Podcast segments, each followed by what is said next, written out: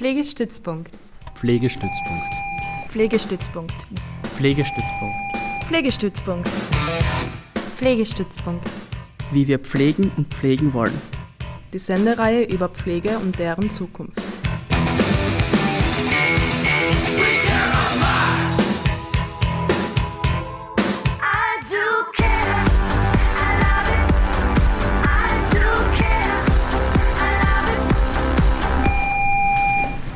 Pflegestützpunkt, wie wir pflegen und pflegen wollen.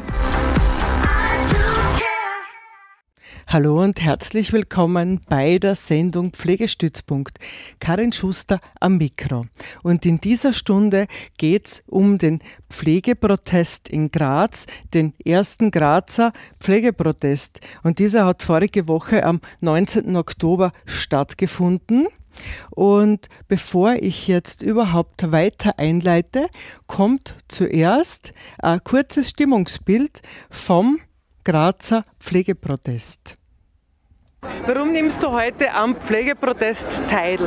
Weil wir, glaube ich, in unserer Pflege endlich aufwachen müssen und was ändern müssen und wirklich bewusst hinschauen müssen, dass, dass sich jeder wieder in der Pflege wohlfühlt, weil irgendwann ist jeder wieder mal Patient, nicht nur Pflegender weil ich glaube, es ist höchste Zeit geworden, dass man sich für die Pflege Platz schaffen muss. Ich bin fast also 30 Jahre in der Pflege tätig, jetzt kurz vor der Pensionierung. Und mit tun meine jungen Mitarbeiter und Kollegen schon mittlerweile leid, weil ich sehe, wie diese Veränderung stattfindet. Der Stress, die Hektik, es wird alles mehr. Es, für den Patienten, die Klienten selber tun am meisten leid, weil ich bin in einem Alter, wo man schon nachdenkt, man kann jederzeit reinkommen als Klient und das ist eigentlich Zeit, dass sich die Pflege jetzt auf die Füße stellt. Und das ist so wichtig, glaube ich, jetzt. Und dafür bin ich sehr gern da unterstütze. Ist wurscht, was für politische Organisation oder was, aber es ist einfach wichtig für die Zukunft, für uns alle. Ich glaube, zum einen ist es einmal ganz wichtig, eine Außenwirkung zu haben, dass man mal der Bevölkerung klar macht, wie groß dieser Pflegenotstand eigentlich ist und was es auch für die Patientinnen und Patienten und für die Steirer und Steirer bedeutet, dass wir sie generell nicht mehr adäquat versorgen können. Das ist einmal ein sehr großes Problem. Und zum anderen sehe ich weinende Mitarbeiter, die den Nachtdienst verlassen, die das Unternehmen verlassen. Und das ist, sehe ich es als große Verantwortung als Betriebsrat, das auch aufzuzeigen, anzusprechen und uns vor unsere Mitarbeiter in ihrer Verzweiflung zu stellen. Ja, ich bin heute da, weil ich für bessere Rahmenbedingungen innerhalb meiner Berufsgruppe, innerhalb meines Berufes eintreten will. Ich bin mir der Wertigkeit meines Berufes, wir alle sind uns der Wertigkeit unseres Berufes bewusst. Wir stehen für den Pflegeberuf ein, ähm, da der bessere Rahmenbedingungen in Zukunft äh, aufweisen muss. Es ist ganz wichtig, politische Strategien müssen hinsichtlich Ausbildung äh, verändert werden. Der Pflegeberuf muss lebbarer werden. Also ich bin heute da, weil ich bin frisch jetzt in dem Beruf nach der Ausbildung und mir wäre es einfach wichtig, dass ich trotzdem lang genug in dem Beruf bleiben kann und dafür wären einfach bessere Bedingungen notwendig, weil sonst sehe ich da nicht, mich nicht 40 Jahre arbeiten. Das waren äh, ein paar Statements von Pflegeprotestierenden vom 19. Oktober vor dem Grazer Landtag. An dem Tag hat ja dann auch die Landtagssitzung stattgefunden.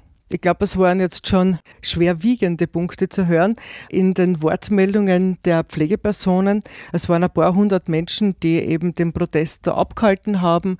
Und jetzt würde ich noch gern ein paar Worte zu dem sagen. Äh, der Pflegeprotest ist unter dem Motto, Glauben, unsere Arbeit ist mehr wert. Und äh, gefordert wurde eben äh, mehr Personal, bessere Bezahlung, mehr Freizeit, Anhebung des Personalschlüssels, Aufstockung der Ausbildungsplätze sowie höhere finanzielle Unterstützung für Menschen in Ausbildungen. Die Steiermark ist inzwischen in der Versorgungskrise ankommen im Pflege- und Gesundheitswesen. Und aktuell, äh, man liest es in den Medien, hört es in den Medien, kommt es bereits zu Bettensperren in Spitälern, aber auch Aufnahmestopp in Pflegeheimen und teilweise wochenlanger Wartezeit für mobile Betreuung aufgrund der fehlenden Pflegekräfte. Wenige Tage vor dem Pflegeprotest hat Gesundheitslandesrätin Bogner Strauß rund 40 Expertinnen und Experten und Verantwortliche im Bereich Pflege zu einem Gipfel eingeladen. unter anderem um die Personalsituation zu erörtern. Auf das gehen wir dann noch später ein. Die Frage, die sich jetzt stellt, ist, wie geht es weiter? Welche Optionen gibt es jetzt, äh, die daraus führen aus dem anwachsenden Pflegepersonalnotstand? Beziehungsweise Flexit, das Wort ist äh, inzwischen auch schon bekannt, das meint den Ausstieg der Pflegepersonen aus dem Pflegeberuf. Und dann eben die große Frage, welche Handlungsspielräume hat hier das Land Steiermark und äh, nimmt sie die Rolle sozusagen wahr in der äh, entsprechenden Form. Und darüber spreche ich heute im Live-Studio. Eingeladen wurde Frau Barbara Riener, Landtagsabgeordnete und Clubobfrau der ÖVP im Steirischen Landtag. Und sie ist auch Sprecherin für Pflege unter anderem. Und bei ihr wurde angefragt und sie ließ aber ausrichten übers Büro äh, und absagen. Äh, es ist zu kurzfristig, also ich habe am Montag angefragt und es war aber auch nicht möglich, eine adäquate Vertretung zu schicken. Angeboten habe ich dann auch noch äh, eine schriftliche Stellungnahme, das wollten sie aber nicht wahrnehmen. Hier im Studio sitzt aber Frau Claudia Klimt-Weitthaler. Sie ist Landtagsabgeordnete und Clubobfrau der KPÖ im Steirischen Landtag. Wir haben uns auf ein freundliches Du geeinigt. Herzlich willkommen. Vielen Dank für die Einladung gleich zu Beginn, damit ich es nicht vergesse, in der Sendungsankündigung zum heutigen äh, Pflegestützpunkt gibt es ganz viele Links. Einerseits äh, die gesamte Aufnahme vom Pflegeprotest, dann gibt es ein Video äh, vom Pflegeprotest, aber natürlich auch der Link zur Medieninformation vom Pflegegipfel, das Video von der Landtagssitzung, das kann ja nachgeschaut werden. Es gibt dann auch online das Protokoll früher oder später zu finden. Genau, also schaut äh, da rein auf helsinki.at unter der Sendereihe Pflegestützpunkt findet ihr die schöne Sammlung. So, äh, wir werden äh, ein paar Punkte besprechen von der dringlichen Anfrage, die die KPÖ gemacht hat bei der letzten Landtagssitzung. Bevor wir aber da einsteigen, würde ich die bitten, einmal kurz so einen Einblick zu geben, was sind bei dir bei diesem Pflegethema jetzt so die, die größten Brocken? Also ich denke, das, was jetzt in dem Einspieler gekommen ist äh, vom Pflegeprotest, hat die Sache schon sehr genau auf den Punkt gebracht. Wir haben Rahmenbedingungen, die dringend geändert gehören. Ich darf jetzt seit 2005 für die KPÖ im Landtag sitzen und war immer von Anfang an mit dem Thema Pflege und Gesundheit auch beschäftigt. Und die Situation hat sich in den letzten Jahren, obwohl wir immer wieder Initiativen gestartet haben und sehr viele Experten und Expertinnen ja schon sehr lange darauf hinweisen, dass man die Rahmenbedingungen verbessern, verbessern muss, nicht wirklich was geändert. Und was jetzt im Moment, glaube ich, für mich so äh, das Schockierendste ist, ist äh, eine, es gibt eine Studie des ÖGKV, äh, die ich gelesen habe, wo 45 Prozent der Menschen, die in Gesundheits- und Krankenberufen ähm, tätig sind, also eben genau dort in der Pflege, wo wir sie brauchen, im Akutbereich, den Berufsausstieg planen. 45 Prozent. Und wie du vorher schon richtig gesagt hast, wir sind ja jetzt schon äh, in der Pflegekrise angekommen. Wir steuern sehenden Auges sozusagen auf diese Wand zu, wo steht Pflegenotstand und das gehört angegangen. Und was ich immer wieder höre, ist einfach diese ständig wechselnden Schichten, unregelmäßige Dienstpläne, so kurzfristiges Einspringen belasten die Menschen ja auch, weil sie oft das Gefühl haben, sie sind immer, auch wenn sie nicht im Dienst sind, auf Abruf. Und wenn sich sehr viele Menschen in diesem Bereich dauernd erschöpft fühlen, dann ist das kein Zustand mehr. Das heißt, wir müssen ganz schnell handeln, dringend etwas tun und es braucht in erster Linie eben mehr Personal, bessere Arbeitszeiten, mehr Gehalt. Dankeschön. Dann komme ich gleich auf einen Punkt, den du jetzt erwähnt hast, nämlich eben die unsicheren Dienstpläne. Das ist ja ein großer Punkt, der oft formuliert wird. Bei der Beantwortung der dringlichen Anfrage hat Gesundheitslandesrätin ja auch darauf hingewiesen, dass sie keinen Einfluss hat auf die Dienstpläne, weder im Pflegebereich noch in der Elementarpädagogik. Jetzt liegt es irgendwie relativ nahe oder als Impuls würde dann ja auch gleich kommen. Äh, das ist eh klar, äh, sage ich jetzt einmal so, aber geschuldet ist das ja dem fehlenden Personal. Genau, so ist es. Und äh, weil du jetzt auch den elementarpädagogischen Bereich angesprochen hast, das ist im Moment so die zweite große Berufsgruppe, wo wir wissen, äh, es gibt immer weniger Personal und die wollen unter diesen Rahmenbedingungen nicht mehr arbeiten. Und es stimmt schon, dass die Frau Landesrätin jetzt in ihrer Funktion als Zuständige für Pflege und Gesundheit in der Steiermark nicht selber die Dienstpläne schreibt. Aber die, diese Dienstpläne, die so belastend sind, kommen ja deswegen zustande, weil weil zu wenig Personal da ist. Das heißt, wenn jemand in den Krankenstand geht oder eben ausfällt aufgrund von Urlaub oder Zeitausgleich, dann ist eben zu wenig da. Wir haben auch keinen Personalpool, wo jemand einspringen kann. Ja, also die Schwierigkeiten liegen auf der Hand und ich muss ehrlich sagen, solche Antworten äh, empören mich dann eher, weil das ist natürlich klar und ich glaube, das ist auch ein Schlag ins Gesicht für all jene, die zuhören, die in der Pflege beschäftigt sind, wenn die Frau Landesrätin sagt, naja, ich habe, kann ja die Dienstpläne Pläne nicht selber schreiben. Klar, aber wir brauchen mehr Personal.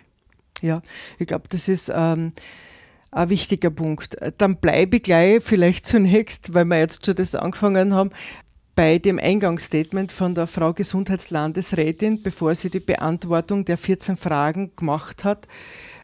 Da war auch der Punkt, die mangelnde Wertschätzung, aber sozusagen so gemeint, dass der Beruf schlecht geredet wird und dass möglicherweise deswegen äh, Menschen sich nicht entscheiden für den Pflegeberuf.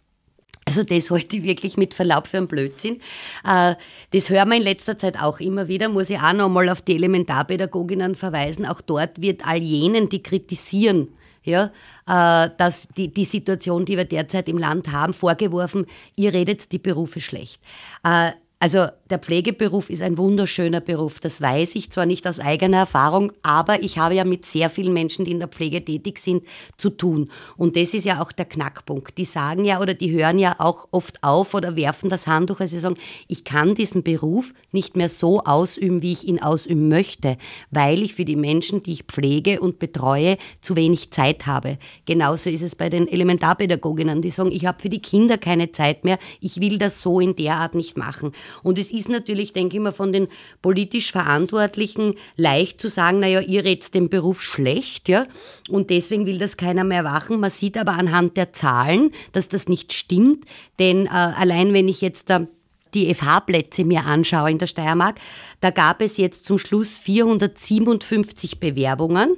Also das heißt, 457 Personen wollten diese Ausbildung auf der FH machen und äh, 237 Personen mussten abgewiesen werden, weil zu wenig FH-Studienplätze da sind. Und ich denke, das zeigt sehr deutlich auf, dass die Menschen äh, den Beruf nicht mehr ausüben wollen, weil ihnen jemand schlecht redet, sondern wie gesagt, die, die dann in der Praxis sind, und das ist ja auch äh, der Punkt, werfen irgendwann das Handtuch. Das ist eh ein Punkt auch schon gewesen in der dringlichen Anfrage, nämlich so, also wie schaut es aus in den nächsten Jahren äh, mit den Plätzen sozusagen auf der FH und in der Gesundheits- und Krankenpflegeschule. Jetzt kann man sagen, es ist ja schon ein Zwischenerfolg, ist die Frage an dich dass eben jetzt die Gesundheits- und Krankenpflegeschulen noch einmal verlängert für, den gehoben, für die Ausbildung vom gehobenen Dienst verlängert wurde. Mhm.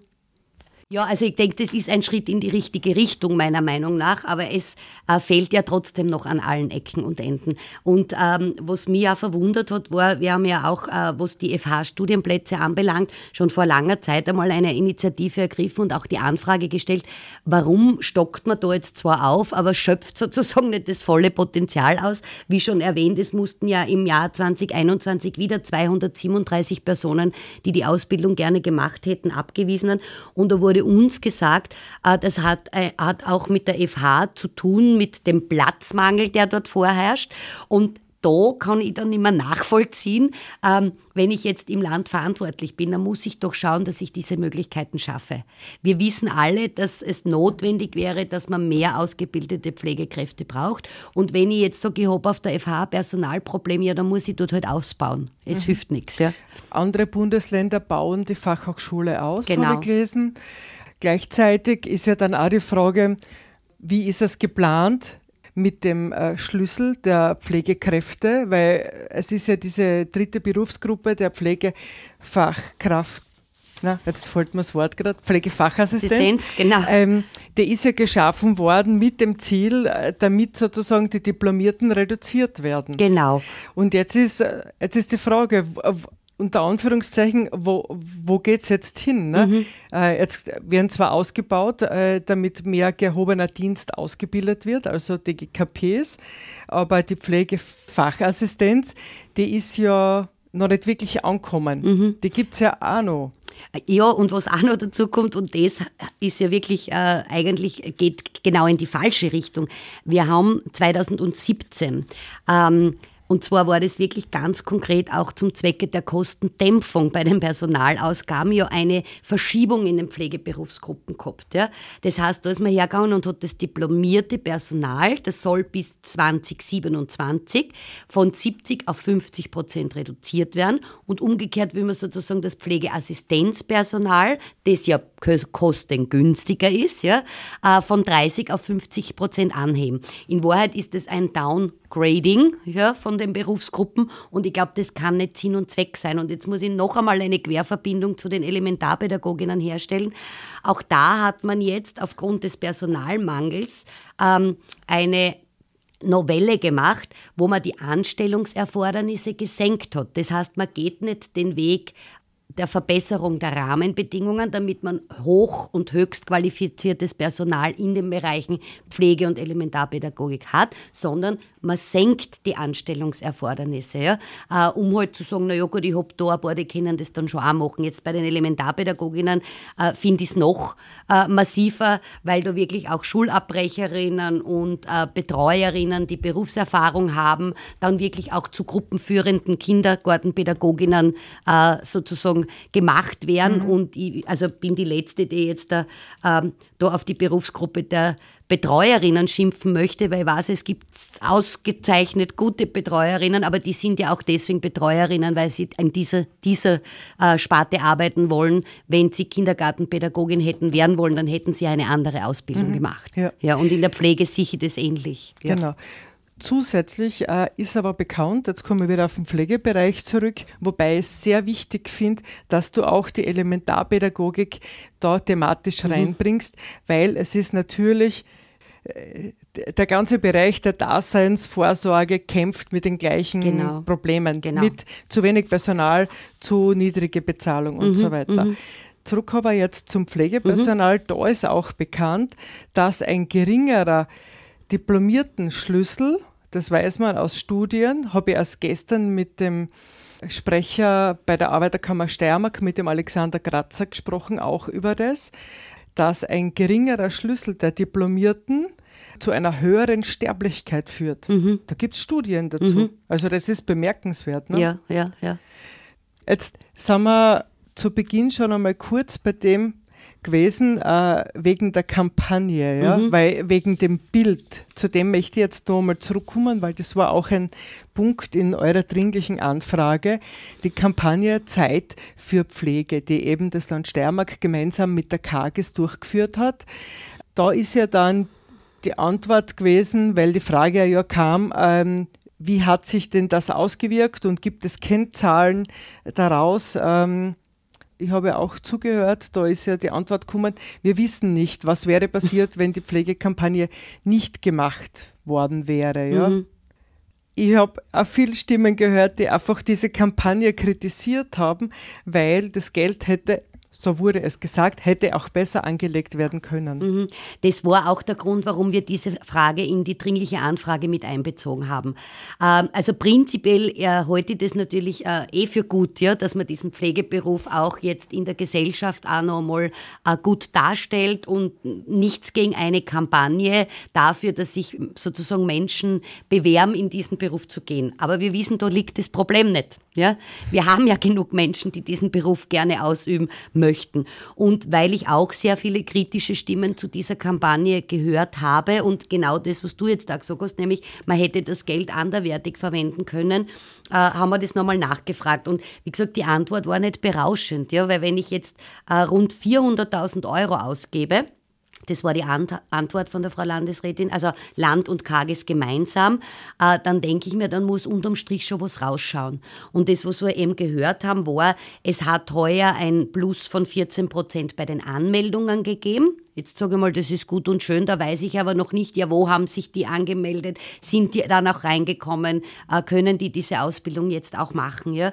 Und eben auch, was du jetzt schon erwähnt hast, so die Aussage, na ja, wir wissen ja nicht, wie es gewesen wäre, wenn wir das nicht gemacht hätten. Also da muss ich ganz ehrlich sagen, da wäre mir ein zielgerichtetes Investieren von 400.000 Euro, wenn es um den Pflege- und Gesundheitsbereich geht, äh, sinnvoller. Ja? Und da frage ich mich dann zum Beispiel, wäre das nicht eine Variante gewesen, bei den Fachhochschulen zu schauen, ja, was kann man da sozusagen auch zuschießen, wenn man Räumlichkeiten vergrößert, zum Beispiel, ja, mhm. oder auch äh, jetzt irgendwo eingreift, wo man sagt, da brennt jetzt wirklich gerade der Hut. Mhm. Zur Fachhochschule kommen noch einmal, das wollte ich noch ergänzen. Äh, das ist ja, warum gibt es nicht mehr Plätze, wenn es mehr sozusagen äh, Interessierte gibt? Äh, das ist eine Kostenfrage, ne? Mhm. Ja, und wie gesagt, da sind wir jetzt wieder bei dem Punkt, dass man natürlich die Probleme, ja nicht erst seit gestern kennt. Ja?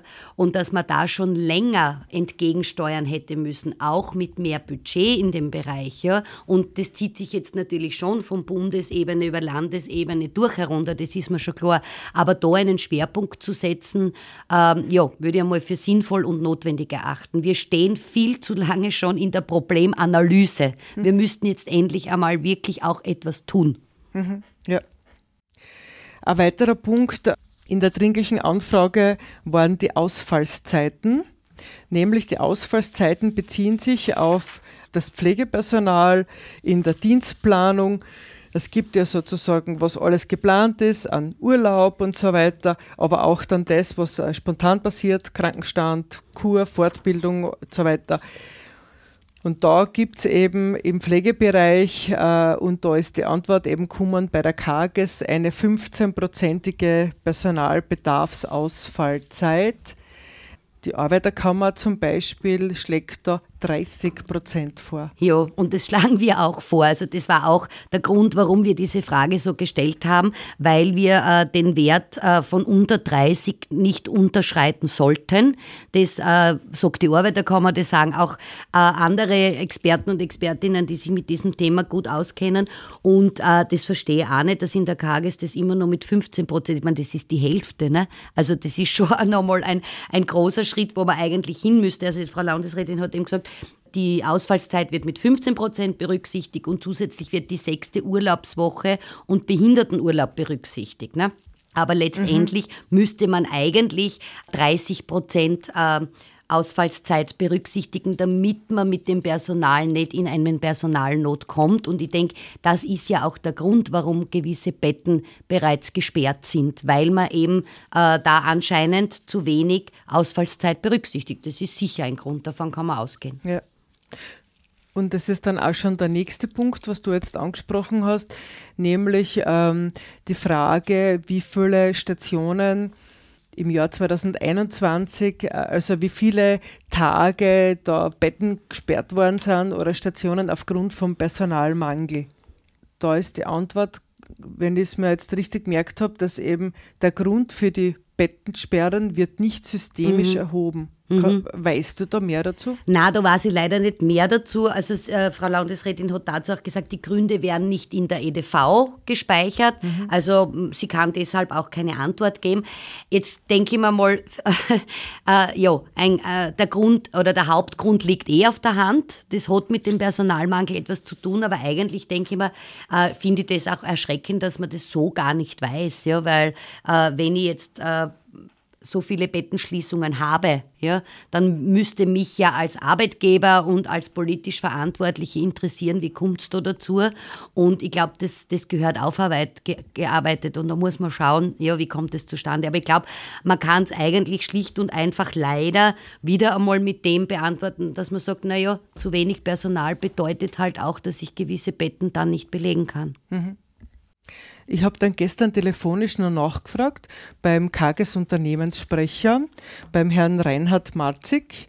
wegen dieser gesperrten Betten, weil es war in der kleinen Zeitung dann, jetzt habe ich das Datum gerade nicht bei der Hand, äh, ist dann eben zu lesen gewesen, 8,4 Prozent äh, der Tagesbetten können wegen Personalmangel nicht äh, belegt werden oder sind gesperrt.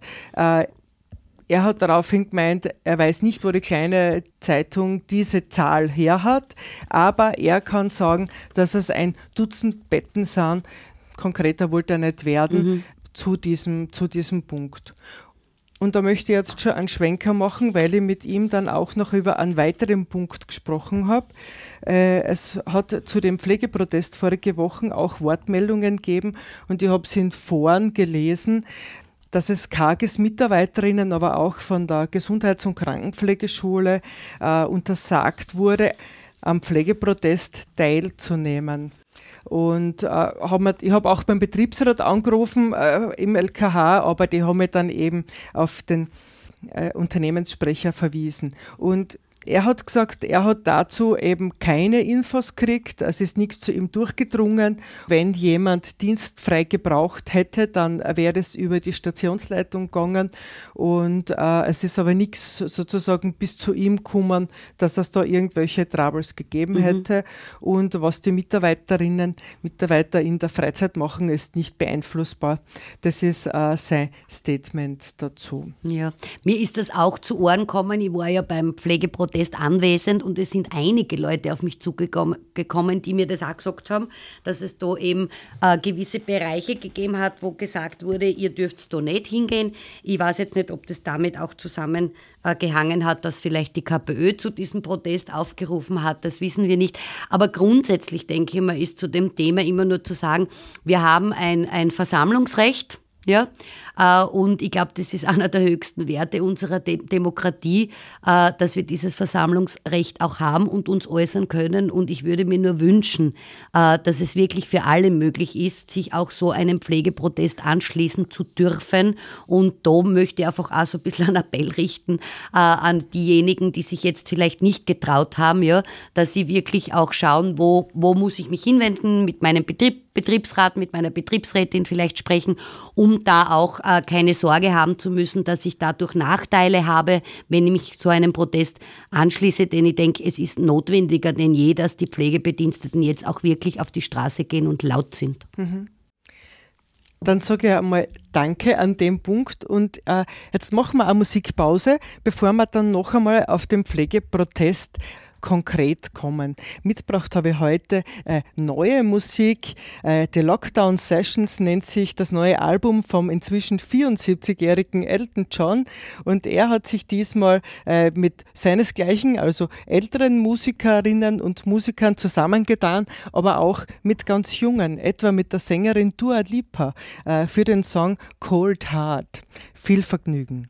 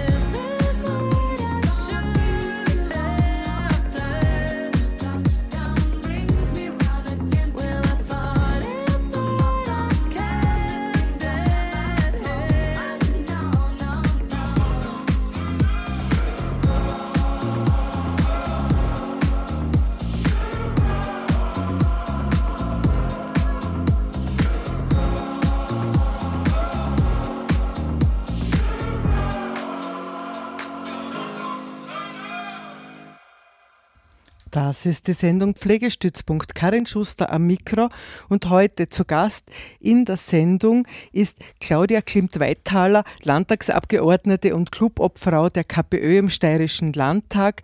Leider nicht anwesend Frau Barbara Riener, Landtagsabgeordnete und Clubfrau der ÖVP im Steirischen Landtag und Sprecherin für unter anderem für Pflege. Ähm, wir haben jetzt im ersten Teil so die Punkte besprochen, ein Teil der Punkte aus der dringlichen Anfrage der KPÖ. Jetzt möchte ich noch einmal auf das kommen zu dem Thema Überlastung, um sozusagen da das auch noch einmal klarer darzustellen. Ich habe gestern mit der Pflegedrehscheibe telefoniert, die angesiedelt ist in der Albert-Schweitzer Gasse und äh, habe nachgefragt, weil das Thema war ja, dass Pflegeheime äh, einen Aufnahmestopp haben. Und dann habe ich eben gestern nachgefragt. Es gibt in Graz 25 Pflegeheime. Und derzeit gibt es keine Aufnahme. Also es ist online, wenn man reinschaut auf die Website von der Stadt Graz, Pflegedrehscheibe, gibt es äh, einen Link zu freien Plätzen und äh, überall steht jetzt dabei, derzeit keine freien Zimmer. Es ist aber, ist mal bestätigt worden, jetzt natürlich auch nicht klar, ob es einfach alles voll ist oder ob es auch Pflegepersonalmangel gibt. Aber die äh, Sprecherin, also die ich da gestern in der Pflegedrehscheibe telefonisch erreicht habe, hat mir gesagt, dass es tatsächlich so ist, dass einfach Betten gesperrt sind wegen Pflegepersonalmangel. Ich möchte jetzt auf den Pflegeprotest noch einmal kommen und äh, habe eine kurze Wortmeldung äh, vorbereitet und die möchte ich jetzt gern einspielen ans Hinschmeißen gedacht. Aber jetzt ist es Monat für Monat noch immer schlimmer geworden. Aber ich bitte euch, diese Wut und Verzweiflung, die viele von uns haben, zu kanalisieren. Macht daraus etwas Produktives. Geht zu euren Vorgesetzten, geht ihnen auf die Nerven, sprecht mit euren Betriebsräten, schreibt den zuständigen Politikern in der Landesregierung, geht auf die Straße. Stellt Forderungen und lasst euch nicht unterkriegen. Der Pflegenotstand ist das wichtigste Thema unseres Gesundheitssystems in den nächsten Jahren. Wir als Pflegekräfte sind überall gefragt. Jeder von uns kann jederzeit überall einen Job finden, weil das Personal an allen Ecken und Enden fehlt. Das ist scheiße für unsere Patienten, Klientinnen und für das Gesundheitssystem als Ganzes. Aber es ist eine große Chance für uns, endlich die Arbeitsbedingungen, die Bezahlung und die Anerkennung einzufordern, die uns seit Jahrzehnten verwehrt wurden. Daher bitte ich euch, bleibt tapfer, bleibt stark und haltet durch. Aber ich bitte euch auch, steigt auf die Barrikaden und fordert lautstark ein, was euch, was uns schon lange zusteht.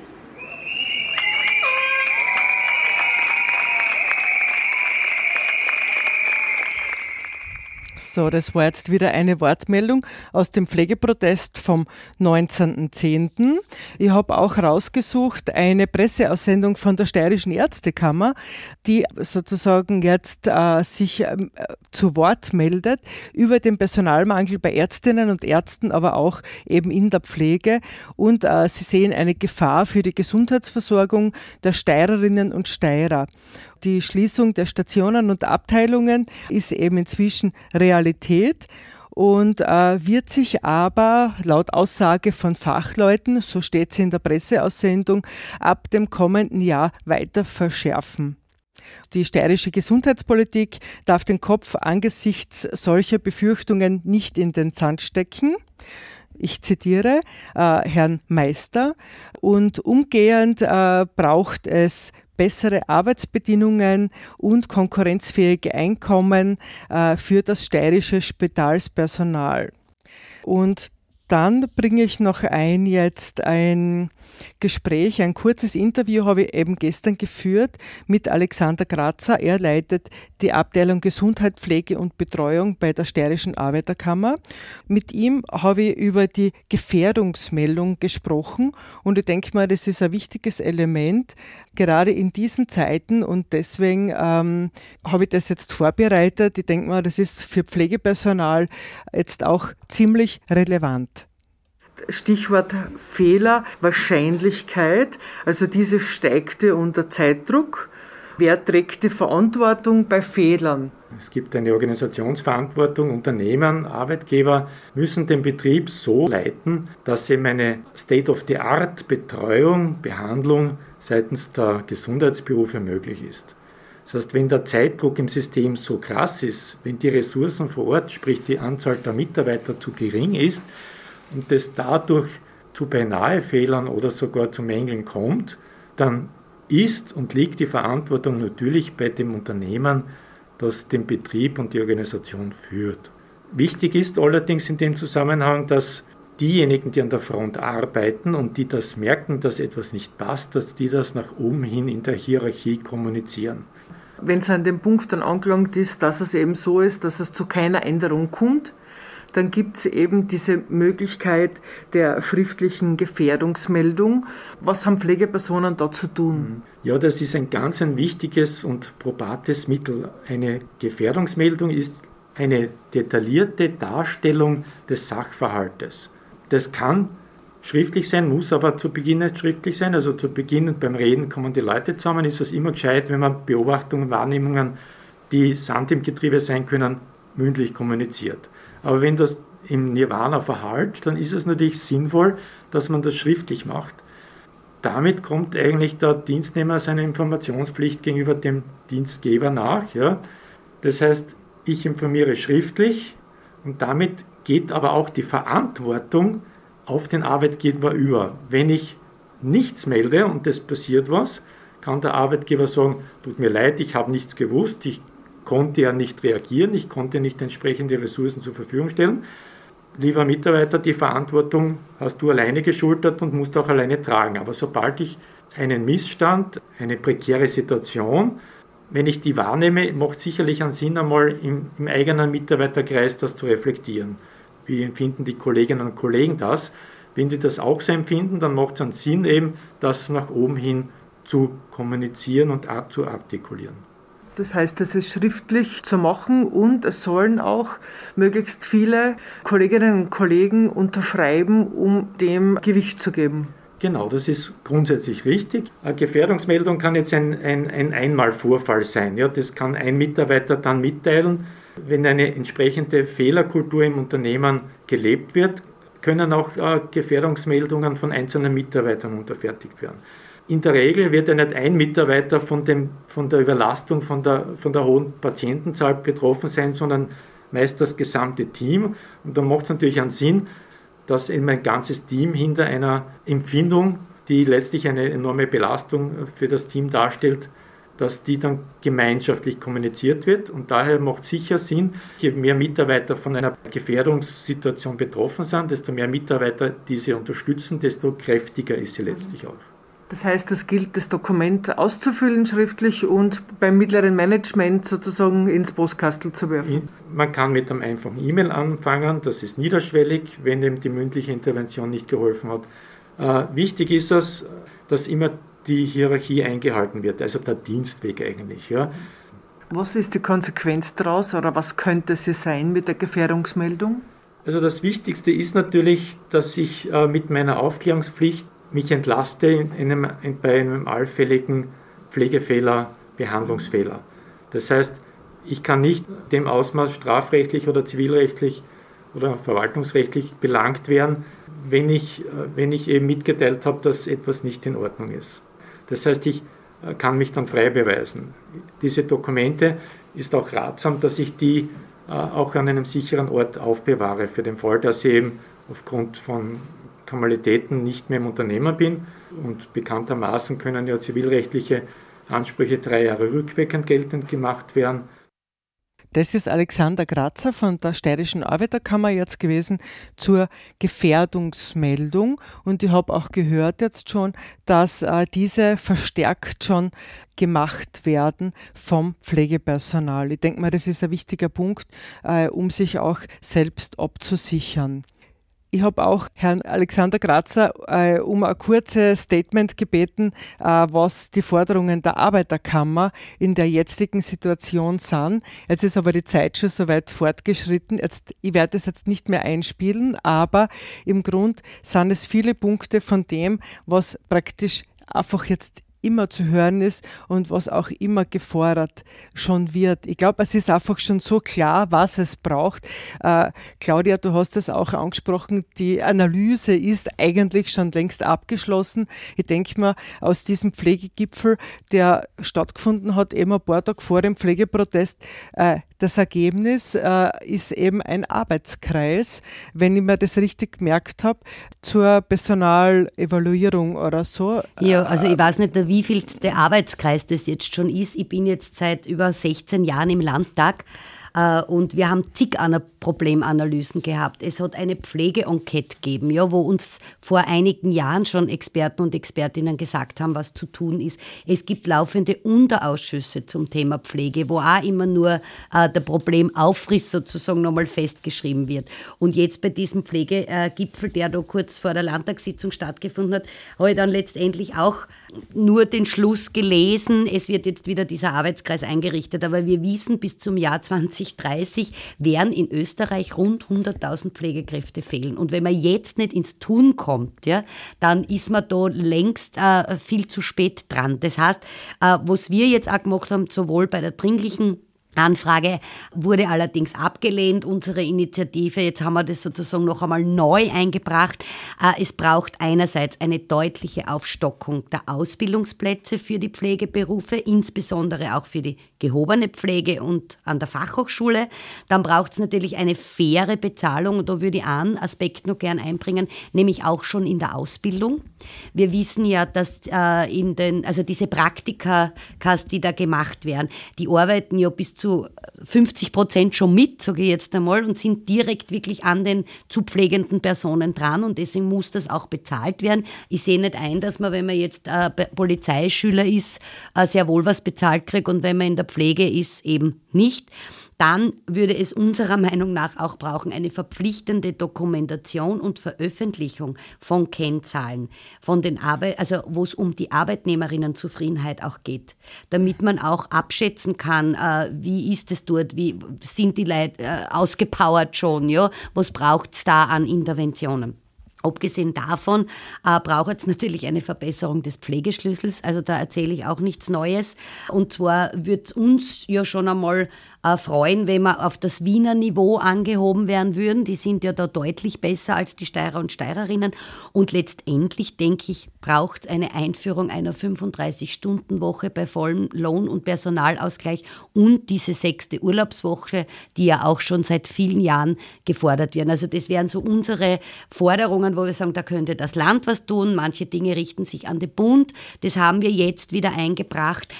Auch äh, mit einem anderen Antrag Antrag noch, das äh, war halt, glaube ich, noch gar nicht Thema. Wir haben ja in der Steiermark den höchsten Anteil an äh, gewinnorientierten Pflegeheimen und äh, die darf der Landesrechnungshof nicht kontrollieren, im Gegensatz zu den öffentlichen Heimen. Auch da ist unsere Forderung, auch dort braucht es eine Kontrolle, nämlich auch umzuschauen, wird der Personalschlüssel mhm. eingehalten mhm. ja. für die Leute, die dort in den Pflegeheimen untergebracht sind, aber natürlich auch für die Beschäftigten. Das könnte eine eigene Sendung noch sein. Also mhm. das finde ich auch sehr spannend. Kurze Nebenfrage. Die Frau Gesundheitslandesrätin hat erwähnt, äh, warum hat die KPÖ bei diesem Pflegegipfel gefehlt? Ja, wie gesagt, das hat sie so vorangestellt, als hätten wir uns in irgendeiner Art und Weise gewehrt, daran teilzunehmen. Dem war nicht so. Das war einfach ein terminliches Problem. Wir sind zwei Abgeordnete und ich bin für den Bereich Gesundheit und Pflege zuständig, hatte an diesem Tag schon einen anderen Termin und mein Kollege konnte mich nicht vertreten, weil er auch anderwertig eingesetzt war. Aber ich habe der Frau Landesrätin im Vorfeld schon gesagt, ich habe mir die Dokumentation dieses Pflegegipfels geholt. Ich habe alles nachgelesen. Ich habe mit den Leuten gesprochen, die anwesend waren. Es ist letztendlich nichts dabei rausgekommen, sage ich jetzt, weil die Gründung eines Arbeitskreises mhm. ist für mich keine sehr innovative Maßnahme an der Personalsituation oder an den Rahmenbedingungen in der Steiermark in der Pflege etwas zu ändern. Und ähm, ein Zitat habe ich mir herausgeschrieben, auch aus einer Pressemeldung, die zu diesem Pflegegipfel ähm, gemacht wurde. Und zwar kann ich dem Herrn Caritas-Direktor Herbert Beigelböth nur zustimmen. Der hat nämlich dort auch gesagt, man müsse endlich in eine konstruktive Arbeitsphase eintreten. Das kann mhm. ich nur doppelt und dreifach unterstreichen. Mhm. Okay. Ja, dann haben wir auch den Pflegegipfel besprochen. Ich würde jetzt gern in der Abschlussrunde, da sind wir jetzt eigentlich schon, wirklich so auf das noch schauen, okay, was gibt es jetzt für Handlungsspielräume auf Landesebene von der steirischen Landesregierung? Vielleicht da kurz, wenn du da was sagen könntest, um dann auch noch zu fragen, wie siehst du sozusagen die Möglichkeit einer Bewegung von unten, äh, damit es zu einer Veränderung jetzt tatsächlich kommt und nicht erst, ähm, ja, okay, ja. Fragezeichen. Also wie gesagt, diese äh, deutliche Aufstockung der Ausbildungsplätze für Pflegeberufe, das könnte das Land sofort in Angriff nehmen. Also wie gesagt, auch für die Fachhochschulen, äh, überall, wo es sozusagen notwendig ist. Also das wäre was, äh, was das Land sofort tun könnte. Jetzt, was die Bezahlung auch während der Ausbildung anbelangt und die faire Bezahlung, da müsste man sich natürlich an den Bund wenden. Aber man muss ja auch dazu sagen, es ist ja nicht so, äh, dass die äh, politisch Verantwortlichen nicht im Bund und Ländern äh, mehr oder weniger dieselben sind. Wir haben in der, in der äh, steirischen Landesregierung einen ÖVP-Landeshauptmann, der äh, wahrscheinlich sehr gut mit dem ÖVP-Bundeskanzler kann. Ja? Und auch wenn jetzt der Bereich Gesundheit im Moment auf Bundesebene bei den Grünen liegt, glaube ich, dass man da ja durchaus auch eine, eine Gesprächsebene hat. Also das heißt, diese Interventionen müssten ja auch von Seiten des Landes kommen. Ja? Ich habe eher das Gefühl, äh, dass da auf Bundesebene etwas geplant ist in ein, zwei Jahren und in der Steiermark versucht man das jetzt einmal gut auszusitzen und abzuwarten, was da kommt. Und da ist vielleicht ganz praktisch, den einen oder anderen Arbeitskreis inzwischen zu gründen, weil dann kann man ja sagen, man tut eh etwas. Aber wie gesagt, wirklich tun könnte man sofort etwas bei der Aufstockung der Ausbildungsplätze. Äh, wenn du jetzt sagst, auf Bundesebene wird was geplant, vielleicht in ein, zwei Jahren. Ich habe jetzt schon die Kritik gehört, also es wird ja nur immer auf diese Pflegereform gewartet. Und habe jetzt äh, schon so zu hören gekriegt, möglicherweise ist das Leuchtturmprojekt die Community Nurse, diese 150, die über ein EU-Projekt eben finanziert werden. Und dass ansonsten möglicherweise nicht viel passiert das sehe ich auch als, also die Community Nurse finde ich super, äh, wenn das kommt. Aber ich denke mal, das kann jetzt nicht sozusagen der komplette Output einer Pflegereform gewesen sein, weil da sind wir noch weit entfernt davon, die Rahmenbedingungen jetzt in den Heimen zum Beispiel zu verbessern. Ja. Aber irgendwo ist es schon bezeichnend, aber äh, jetzt wissen wir schon, ähm, dass im Juni dieses Jahres dieser Corona-Bonus beschlossen wurde, ja, 500 äh, Euro. Nicht einmal der ist noch bei allen Beschäftigten angekommen. Also manchmal frage ich mich schon, wie langsam die Mühlen da noch malen müssen. Und äh, man kann nur immer wieder fordern, es braucht eine angemessene Entlohnung, es braucht eine Arbeitszeitverkürzung, es braucht grundsätzlich diese besseren Rahmenbedingungen. Das ist ein Gebot der Stunde. Ich weiß nicht, worauf man noch warten will. Naja, und wie siehst du jetzt oder wie schätzt du das ein? Äh, Braucht es eine starke Bewegung von unten? Also meine Erfahrung zeigt, dass alles, was in der Steiermark, und ich habe es vorhin schon erwähnt, ich bin jetzt seit rund 16 Jahren äh, im Landtag und darf dem als Abgeordnete angehören. Und wir sind auf Landtagsebene eine kleine Fraktion mit nur zwei Mandaten und konnten doch einiges auch bewegen und erreichen, aber immer nur gemeinsam mit der Bevölkerung, immer nur gemeinsam mit denjenigen, die es betrifft. Ja? Ob das noch vor einigen Jahren, du wirst dich auch noch daran erinnern können, in der Plattform 25 war, dass dort dort wirklich aufgezeigt wurde, dass man dieses Budget im Sozialbereich, im Kulturbereich, im Gesundheits-, Jugendbereich, in der Bildung äh, nicht kürzen darf. Oder ob es um Verbesserungen bei der Wohnunterstützung ging. Es ging immer nur, wenn von unten auch ein Protest kommt. Darum finde ich es auch ganz wichtig, diese Gefährdungsmeldungen auch zu machen und sich dem äh, Pflegeprotest äh, sich anzuschließen, in welcher Form der jetzt auch immer weiterhin stattfinden wird. Es ist ganz, ganz wichtig, dass die Leute wirklich auch für ihre eigene Sache einstehen, weil nur dann kann man mit dem Druck von unten etwas aufbauen und oben auch Dinge bewegen. Mhm. Und ich würde sogar ergänzen, nicht nur die Menschen, die es betrifft, sondern Pflege zum Beispiel, genau. Elementarpädagogik, es betrifft alle Menschen. Deswegen, äh, ich habe schon mehrmals auch hingewiesen und äh, eine Sendung darüber gemacht, äh, über die Initiative Mehr für Care, dieses mehr Zeit, mehr Geld für Pflege, Betreuung, Elementarpädagogik. Das sind die Bereiche, die ausgehungert worden sind, ein Stück weit, muss man, muss mhm. man schon so sagen. Und wo es eben jetzt aber wirklich offensichtlich wird. Nicht nur durch die Corona-Krise, es ja. war schon vorher der Fall. Genau, und die ja, wenn dort sich die Rahmenbedingungen verbessern, für die ganze Gesellschaft sich ja. positiv auswirken. Mhm. Das muss man ja auch dazu sagen. Mhm. Da geht es ja nicht nur darum, dass irgendjemand in diesen Care-Berufen jammert und sagt, wir sind die Opfer, mhm. sondern wenn dort an den richtigen Schrauben gedreht wird, dann ist es eine positive Entwicklung für alle. Mhm.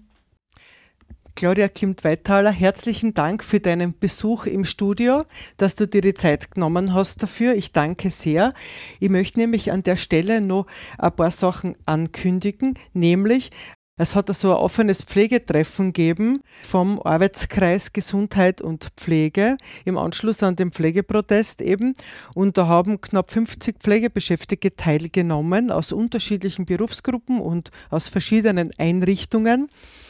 Da werden Protestaktionen geplant und dein erster Termin ist auch schon äh, ersichtlich und zwar es ist eine Menschenkette für bessere Arbeitsbedingungen, höhere Entlohnung und mehr Arbeitsplätze am 26. November um 15.30 Uhr um das Landhaus. Das ist so der eine Termin am 26. November.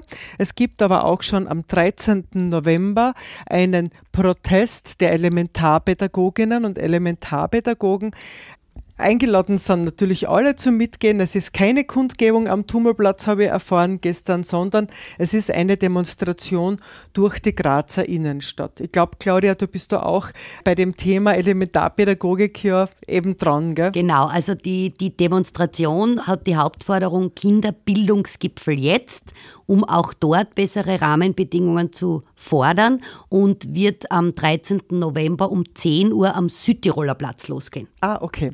Alles klar.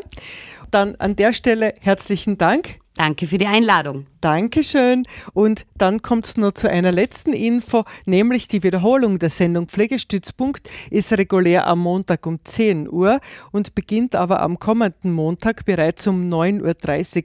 Und der Grund ist ein guter. Es gibt nämlich einen Themenschwerpunkt der österreichischen freien Radios und äh, der Titel lautet Who Cares? Arbeit feministisch betrachtet. Und da gibt es seit dem 26. Oktober bis zum 12. November von Montag bis Freitag auf allen freien Radios in Österreich, das sind 14 in allen Bundesländern. Äh, und anschließend gibt es die ganzen Sendungen als Podcast zum Nachhören auf cba.fro.at.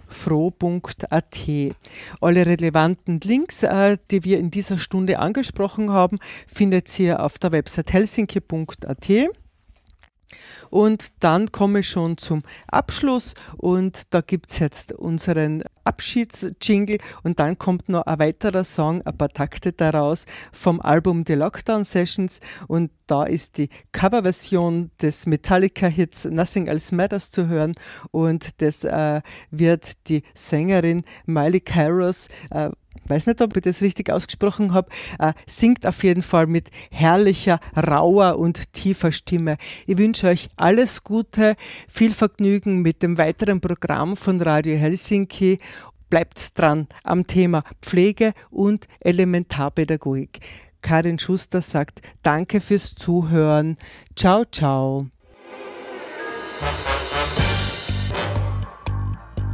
Wo kämen wir hin, wenn alle sagten, wo kämen wir hin? Und niemand ginge, um einmal zu schauen, wohin man käme, wenn man ginge.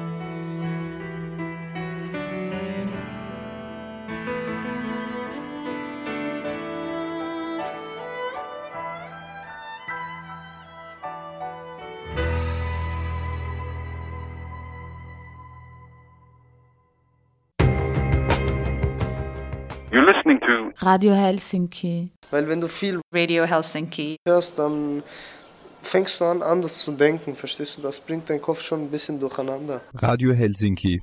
Bringing you the truth in the form of...